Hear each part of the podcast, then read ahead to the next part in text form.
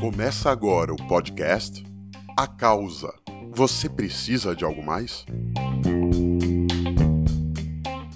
Bem-vindos. Eu sou Ricardo Lauricella, jornalista, encantado por causas como gestão do terceiro setor, negócios sociais, saúde e muito mais.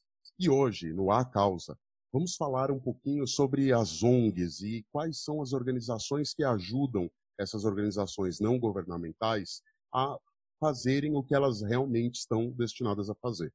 E para isso, a nossa convidada é Isa Matiello. A Isa é fundadora do Fomenta. Olá, Isa. Oi, Ricardo, tudo bem? Obrigada pelo convite, muito feliz em participar e espero e tenho certeza que a nossa conversa vai ser muito gostosa hoje.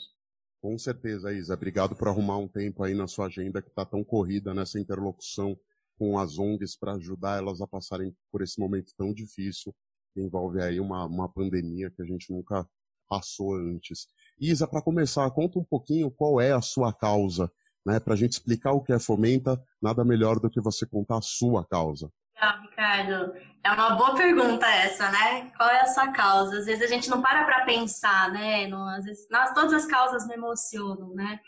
É, contando um pouco de como começou a Fomenta, que está conectado com a causa, é, eu sou bióloga de formação, tive toda uma carreira científica, né? Segui é, ali no mestrado, tava, trabalhei muitos anos na pesquisa, então eu posso dizer que eu tenho uma causa muito forte na ciência.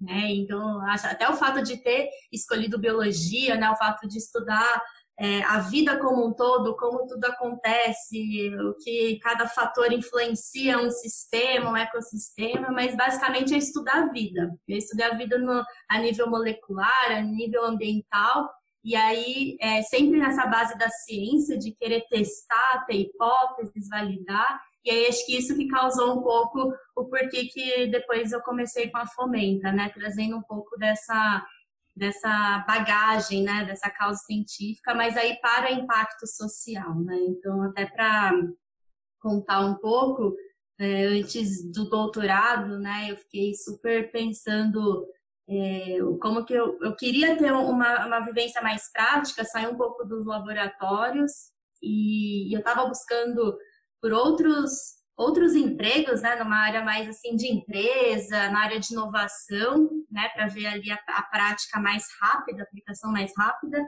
E aí foi que eu comecei a fazer voluntariado em ONGs.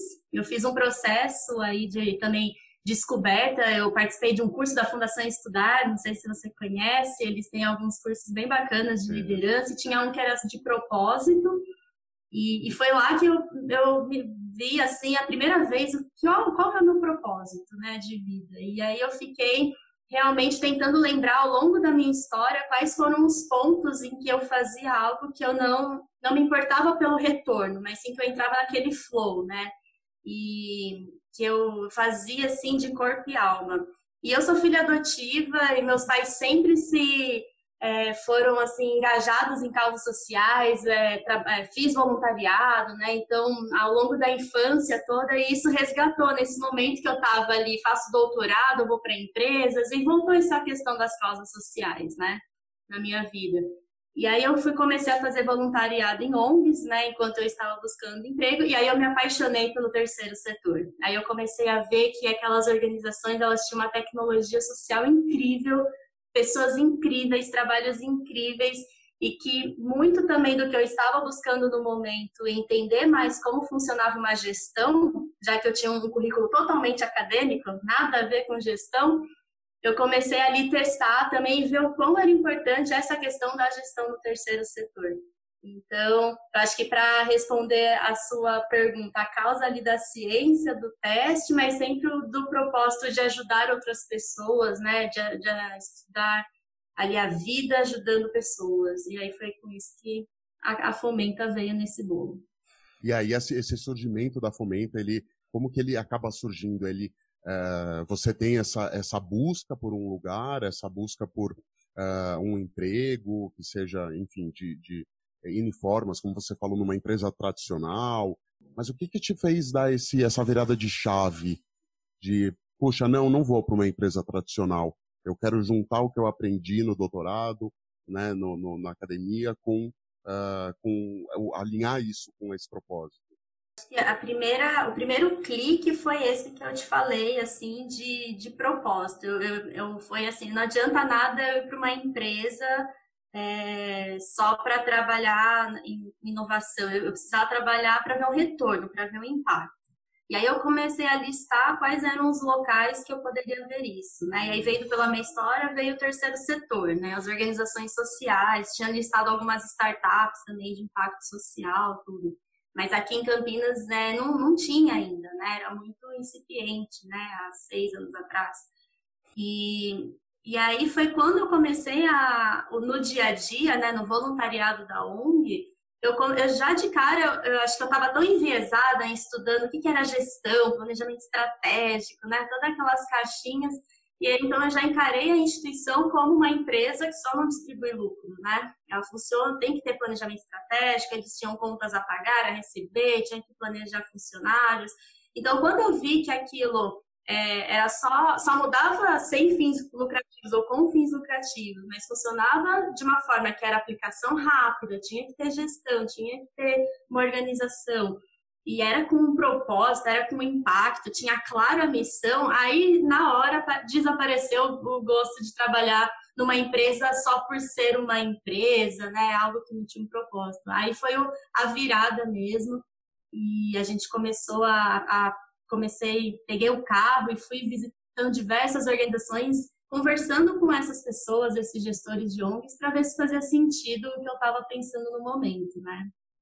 E é muito legal isso que você colocou. A gente já falou em episódios anteriores de como as pessoas acabam descobrindo o terceiro setor e os negócios de impacto, né? Enfim, é, por conta de voluntariados, né? Por ter feito voluntariados em algum momento da vida. Isso é algo que você acha que isso, na verdade, não vou afirmar. Você acha que isso é muito mais valorizado fora do Brasil? principalmente nos países europeus e nos Estados Unidos, porque quando a gente pega os currículos, principalmente das melhores universidades, é sempre algo que é colocado, não, é o meu checklist, pode ser que não vire o meu uh, mote de vida, mas eu tenho, para eh, ser selecionado para uma uma boa paga, para um recrutador me olhar com os bons olhos, ele tem que ver que eu passei por, por voluntariado em alguma uh, organização. Como você vê isso? Eu acho que hoje está melhorando, né? Mas eu acho que com certeza ainda o caso aí dos Estados Unidos, mesmo Europa, como você falou, é, realmente é mais forte, né? Os recrutadores, eles colocam, eles levam muito a sério quem, quem fez voluntariado, né, durante a vida. Mas eu tenho visto que está melhorando, sim, tanto é porque depois a gente vai poder comentar um pouquinho sobre o, as frentes de trabalho da Fomenta. A gente tem uma frente que trabalha muito com empresas, né? E a gente tem visto uma, uma crescente demanda do RH em trazer voluntariado também para não só para para fazer o impacto social, responsabilidade social, mas para desenvolver competências nos colaboradores, né? Porque é, é, incrível como a gente se desenvolve fazer um trabalho voluntário, né? Saber trabalhar com poucos recursos, ter empatia, saber analisar um cenário que às vezes é totalmente diferente do seu, é, saber negociar em equipe, né? Trabalhar em equipe, né? Tudo a força de, da equipe ali para a instituição. Então eu vejo não só é, que está crescendo, que a nova geração tem buscado se envolver mais em causas sociais e o RH tem visto é, a importância ali, na, tanto no recrutamento, como também desenvolver quem já está dentro, porque desenvolve muitas habilidades e competências. E a pergunta que não quer calar: quem é Fomenta? O que é? Onde vive? O que come? Muito essa, o Globo Repórter. E o Globo né? Repórter. É, boa pergunta. A, a Fomenta é um negócio social que tem a missão de levar a educação de gestão e inovação para as ONGs, né, as organizações da sociedade civil. É, e por que, que a gente faz isso? Né? A gente acredita que as organizações sociais são as que de fato estão resolvendo os problemas mais complexos da nossa sociedade, tanto problemas sociais como ambientais. E lá no começo a gente foi perguntar, né, primeiro, antes de começar a fazer, o que de fato elas precisavam, o que de fato é, fazia, fazia ali diferença, né? Elas estavam faltando. E a parte técnica elas já sabem fazer muito bem, né? Ela, a gente até brinca que as ONGs são as startups antes do, da modinha de ser startup, né? Porque elas reconheceram um problema ali na comunidade, no meio ambiente e, e vieram com uma solução e estão ali se reinventando a todo momento, sabe muito bem como resolver aquilo. Mas a parte de gestão, às vezes ela não tem tempo, às vezes não tem conhecimento, às vezes não tem recurso para contratar equipe, enfim. E, e a gestão acaba sendo um, algo vivo, né? A gestão, a cultura da inovação é algo que a, vira e mexe a gente tem que se reinventar, tem que reciclar e tem que rever. Mas é, é um pilar super importante para a instituição, né? Porque não é aquela gestão que as, algumas pessoas pensam que é a burocracia, a papelada, mas sim a organização, é ter um, um porquê, tem objetivo, projetos, começo, meio e fim, né? É o mínimo de planejamento para a coisa ficar organizada, se manter em pé, fazer sentido. Então a gente foi identificando que é, ou as pessoas não gostavam de, de de serem capacitadas em gestão, porque, ah, eu não sou da área, eu gosto da parte técnica, ou então porque quando vai fazer um curso é algo muito complexo, ou as pessoas não trazem exemplos do terceiro setor, ou então é algo assim que é muito palestra e pouco ferramental, pouca prática. E aí chega na segunda-feira a pessoa se pede, aquilo acaba esquecendo, né? Fica só ali no papel. Uhum. Então a gente foi pensando em como a gente poderia resolver essa dor, de trazer esse, essa educação de gestão. Por que educação de gestão? Porque é, não adianta você dar só a planilha, só um, um modelo. Tem que ensinar a, a, pens, a pensar por que, que aquilo é importante, é como é, criar um hábito, né? Da, daque, daquela ferramenta, enfim, que a gente está falando, daquele problema. Então, a, a educação a educação da gestão, a gente fala, poxa, é algo duradouro, né? Então, por isso que a gente, como a gente pode trazer de uma forma leve, como um cavalo de Troia, para que depois aquilo fique tão fluido, tão leve para o gestor, que vai ter, é, fique mais permanente na instituição e ela consiga fazer um impacto melhor e mais impacto também. E essa história de, de, gestão, a gente já ouve em vários setores, né? A gente fala disso em, em, em, diversas áreas. Claro que quando a gente fala de ONGs, a gente tem um histórico de ONGs que faziam, uh, que tinham uma atuação muito mais com, com, com cara de uma filantropia de igreja, né? Um, um pouco mais de uh, benfeitoria nesse sentido, e não como algo que fosse efetivamente sustentável.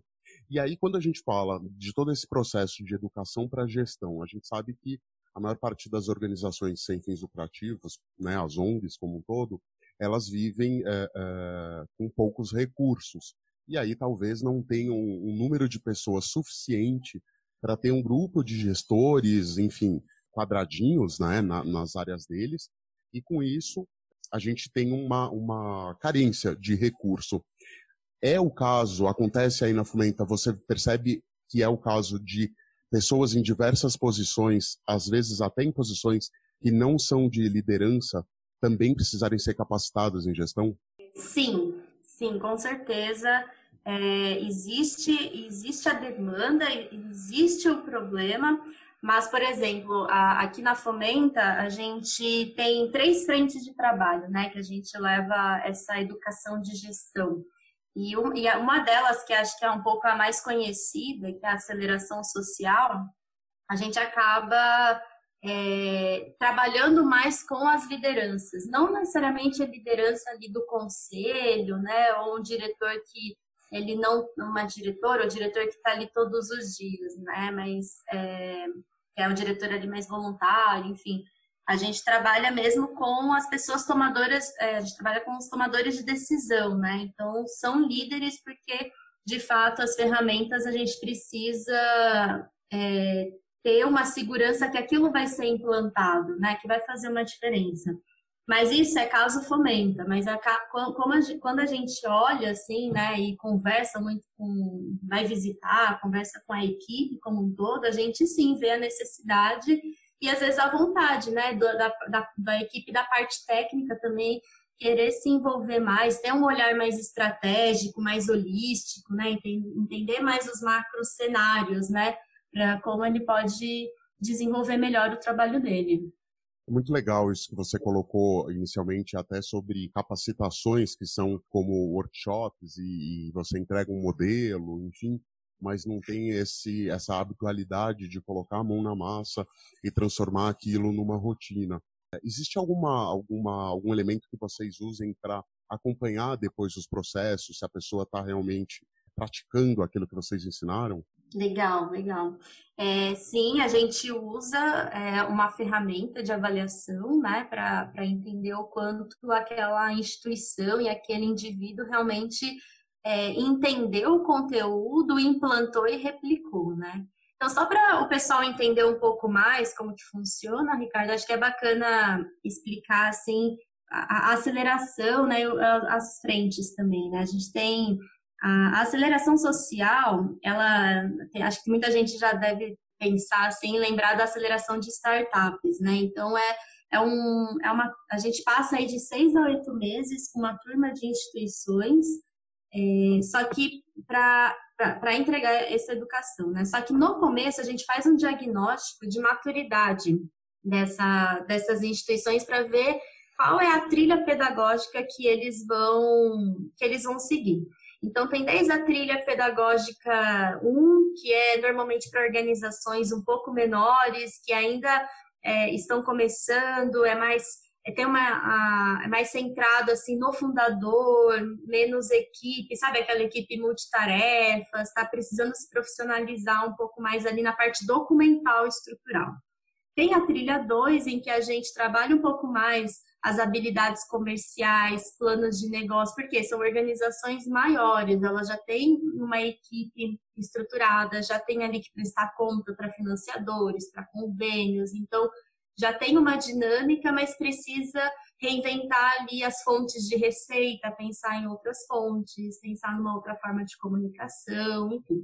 E tem uma trilha 3, que são organizações já bem grandes, né? Que às vezes elas têm até departamentos, assim, que praticamente são mini organizações dentro de uma organização maior, que precisa ter um pouco de, da cultura da inovação, porque ela já está tão grande que engessou, ficou mais burocrático, mais lento o processo.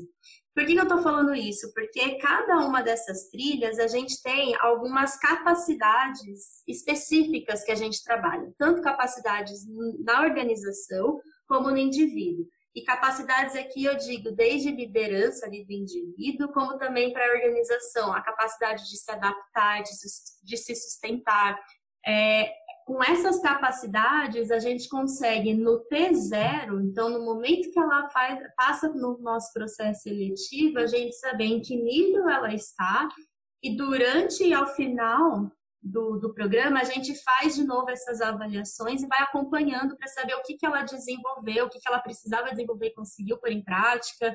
Então, a gente consegue sim ter é, esse, esse monitoramento, né? Sem contar alguns outros indicadores que aí a gente pode sempre alinhar com, o financiador, né?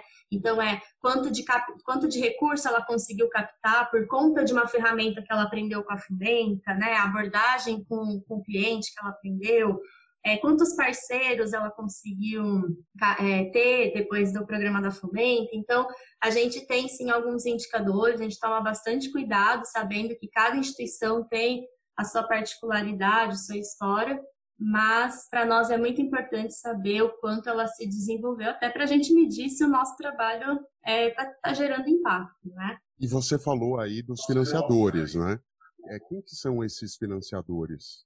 Legal. É, a gente tem é, a, a, frente é, da aceleração social que eu comentei agora, que basicamente são institutos e fundações empresariais os nossos principais clientes, né? Então, eles já trabalham com a, as organizações sociais há um tempo, é, ou com as mesmas, ou, enfim, eles querem trabalhar com outras, mas eles veem o valor na qualificação desses investidos, né? Nessas organizações que que eles do, vão doar o dinheiro, ou vão doar um serviço, ou então que eles querem começar um relacionamento, ou então que eles veem a necessidade de é, primeiro entregar uma capacitação para depois começar um projeto grande. É, eu falei para você que a gente tem três frentes de trabalho, então as outras duas, a primeira é do diagnóstico, então é uma, é uma frente livre que qualquer um pode ser nosso cliente, então pode ser tanto a ONG como um instituto fundação, como uma empresa, como uma pessoa física, que é comprar uma avaliação, um diagnóstico, que é como se fosse um raio-x para a gente entender como que está a instituição. Né? Essa avaliação ela é baseada em padrões internacionais de avaliação de, de ONGs. É, então, a gente olha muito a parte documental, a parte de transparência boas práticas, então, tudo que é relacionado à gestão e governança, potencial de impacto, é, a transparência na informação pública, a responsabilidade financeira, sustentabilidade econômica. É basicamente uma fotografia, não é uma avaliação punitiva, a gente vai explicando para a instituição como que ela está e o porquê que aqueles pontos são importantes, mas é algo bem bacana e ele é, é um, sai com relatório, então é uma avaliação assim pontual, né? Ela é, ela é feita no máximo 45 dias, então a, a organização ela consegue ter um produto final ali para ela depois trabalhar internamente. Então é bacana para qualquer pessoa que quer saber como que aquela instituição está. E a gente tem uma outra frente de trabalho em que a gente trabalha com é, talentos de grandes empresas para ajudar a resolver um problema de gestão das ONGs. Nesse sentido, é, são as empresas que, que nos contratam. Pode ser tanto o RH como uma responsabilidade social e até mesmo o setor de inovação. Porque a gente faz todo o matching entre a, as ONGs e essas voluntários da empresa e a gente prepara esses, esses dois para trabalhar em conjunto por seis semanas. E eles passam por um ciclo de inovação, eles aprendem uma jornada de inovação juntos, enquanto eles estão resolvendo um problema de gestão da ONG. Então, eles acabam. Acaba sendo muito bacana para a empresa, ela vê valor, né? Como eu te falei lá no começo, em desenvolver competências e habilidades. Então, pra, para resumir, basicamente a gente tem instituto, fundação, empresas como os principais clientes aí da Fomenta, né, que compram os nossos serviços. E quais são, entre os, uh, as decisões, que na, hora de tomar a decisão sobre o, apoio, enfim, são institutos, fundações que né, recebem diversos projetos para apoiarem, para darem suporte. Uh, nas conversas com, com, os representantes dessas organizações, o que, que você percebe que para eles é o mais importante? É essa coisa da transparência, da gestão eficiente, ou são indicadores em particular? Nossa, Ricardo, depende muito. É, é bem bacana assim explorar esse tema. Assim. Quando a gente começou, é, a gente achava que era o fato da idoneidade apenas, né? Que você falou da transparência. Então a gente faz o diagnóstico, vê em que, em que ponta ela está, né? É, que pé que ela está, se ela tem uma, um ponto para receber um selo de transparência, isso já seria o suficiente. É, tem, tem clientes que sim, isso já é suficiente, mas tem muitos que são pela causa, é, pela, pela história do, do gestor da, da organização. Tem cliente que, além de toda a documentação, quer conversar com esses empreendedores das ONGs, quer entender, quer olhar no olho, né, para sentir, assim, ter aquela conexão. A gente brinca a banda larga do coração com o bolso, né, fazer aquela conexão, aquela identificação. É, tem instituto e fundação que já tem claro qual, qual, é a linha, né, qual é a estratégia do ano, então é, eles mesmos já trazem os requisitos, tem que ser de tal causa, de tal tamanho, em tais regiões, então acaba sendo um pouco variado aí. Mas com certeza todos passam por esse diagnóstico, esse mínimo de transparência, eles querem saber qual é o risco, né? De imagem até para eles é, se relacionarem com as instituições. E você me fez pensar aqui em diversas coisas enquanto enquanto você falava, eu me lembrava de situações interessantes como é, até mesmo a inscrição em prêmios, em é, tentativas de obtenção de certificados, de selos que chancelem o trabalho dessas organizações. É, é interessante que eu já ouvi muitos casos e já vivi casos em que foi nesse tipo de situação, nesses momentos em que as organizações perceberam que não tinham diversos dos critérios atendidos, ou que não tinham manuais, ou que não tinham uh, determinados é, é, grupos e conjuntos de pastas contábeis, de gestão, de organograma, de fluxograma, enfim, que elas estavam muito mais centradas no core, naquilo que elas fazem como entrega final. E todo esse mapeamento ele é muito bem-vindo para que isso não precise chegar a esse momento de inscrição para a pessoa, para a organização se estruturar nesse sentido. E isso me puxou um pouquinho também um, a história da, da, transparência. Né? Na verdade, acho que pelo que você falou, é, cada fundação, cada financiador, ele é, realmente vai ter um foco um pouquinho maior em algum dos lugares, mas no fim é um pool de tudo isso, né? É, é um pool de você juntar o, o ter métricas de avaliação, de você ter uma gestão eficiente, de você ter transparência na prestação de contas, você ter uma causa que se enquadre com determinado financiador e nisso tudo me ficou uma pergunta quando você colocou sobre o interesse muitas vezes das fundações, das associações, institutos que é, vão financiar o, o interesse na figura do empreendedor social, do fundador, daquele que criou a, a ideia no, no, seu início. E aí eu me pergunto e trago essa pergunta para você.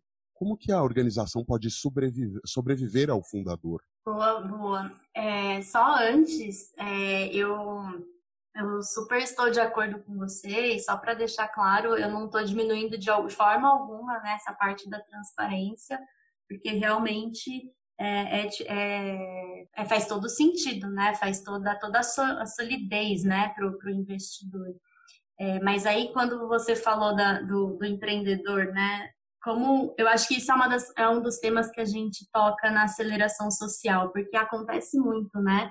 Do fundador, ele ele até centralizar as atividades, né? Então ele começou ali com tanta paixão, com tanta coisa que é, com tanta garra e aí no fim ele sabe todos os processos, tudo como que faz, mas está tudo na cabeça dele, né? E a, ou ela, né? E essa pessoa não confia é, de uma certa forma em passar para os outros, acha que não vai sair do mesmo jeitinho, tudo. Eu acho que é, a gente acaba trabalhando um pouco o indivíduo é, na aceleração para mostrar a importância assim que vo você como fundador ali da causa você é pra, basicamente um instrumento né o, quão é importante você passar isso para os outros e passar isso para os outros é ter o mínimo de gestão né é documentar os processos é como que funciona é, para que outros façam, para que a, a, multiplique a sua causa, multiplique o seu impacto, né? Então a gente tenta trabalhar muito o indivíduo no sentido assim de como ele pode é, diminuir um pouco, a, diminuir a centralização e às vezes até o ego por conta da causa. A causa é muito maior, né? E eu falo isso porque, até por ser fundadora também, né? É difícil, é, é um desapego muito complicado, né? De a gente fica com aquela coisinha de querer fazer tudo, de resolver tudo, achar que as outras pessoas não vão dar conta, mas a gente ali é só um canal, é só um instrumento, né? E eu, eu vi, assim, só filosofando um pouco aqui, Ricardo, que a gente gosta de conversar um pouco disso, né? Eu tava conversando com, com um amigo meu e ele trouxe assim, ele falou, nossa, Isadora, é, eu fui num, numa palestra e que eu, o cara perguntou assim para a plateia quem conhecia, quem lembrava o nome de todos os, os bisavós, né, bisavós. E aí, assim, não, não era a sala toda, assim, metade da sala levantou a mão. E aí depois a, o palestrante perguntou quem lembrava do nome de todos os tataravós. E aí ninguém, assim, levantou um ou dois. Então ele falou assim, a, a chance da gente, ser, do nosso nome ser esquecido daqui duas gerações na nossa própria família é muito grande. Então, assim, a gente tem que fazer muito pelo legado mesmo, né? Não, não, não ficar focado no nosso nome, na nossa pessoa, e sim pela causa, né? E quanto mais espalhar isso, se essa causa realmente ela é relevante, ela é importante, boa, tem que espalhar, tem que mostrar. Eu acho que essa conversa muito sincera e muito bacana com a equipe e o fundador, ela é muito importante, né? Estabelecer essa relação de confiança, mostrar que juntos vão fazer muito mais, né? E eu acho que isso acaba sendo uma boa abertura aí para uma começar a profissionalizar e colocar gestão para que isso se perdure. Genial, genial. Eu acho que isso já me, me até fiz anotação aqui, me incentivou a um episódio especial sobre empreendedores e seus bebês, porque você como empreendedora não tem isso, não é um pouco um filho e, e, Ricardo, é engraçado essa questão do bebê, né, do empreendedor entender como bebê, porque na Fomenta, especificamente, a, eu, eu fundei junto com meu marido. Então é mais assim aquela imagem de que é, é a nossa criança, né, é a nossa, nossa protegida ali. Então foi um longo período para a gente desapegar e pensar que, tem que passar, né? E a gente pode tem que trazer a gente para o barco e essas pessoas vão tem, essas pessoas vão ser melhores que nós para a gente fazer muito mais. Então é, é, bem interessante essa jornada. E é isso aí, é isso aí. A gente tem que é, entender nossa humanidade, mas entender também que a nossa causa é maior do que nós mesmos. É, Isa, a gente está chegando ao final, uma pena, adorei, vai ter que ter parte 2 porque foi muito bacana. Obrigado. Imagina, Ricardo, foi muito bom mesmo. É sempre super gostoso conversar com você. Vou continuar acompanhando aqui e muito obrigada de novo pelo convite. Tá certo. Algum recado final? Alguma recomendação? Ah, apenas para quem quiser conhecer um pouco mais a Fomenta, é, a Fomenta é, se escreve com PH, então a gente está com nas redes sociais, Instagram, Facebook, LinkedIn, tem o site fomenta.com.br e agora na pandemia a gente lançou o portal do impacto, que era uma forma da gente levar uma educação é, expositiva para diversas organizações, né, para qualquer organização social do país, independente de participar dos nossos programas. Então, quem quiser também olhar um pouco conteúdo para ONGs, né, feito de ONG para ONG, é no portaldeimpacto.com. Eu recomendo, é fantástico. Isa, muito obrigado mais uma vez e até o próximo podcast do A Causa.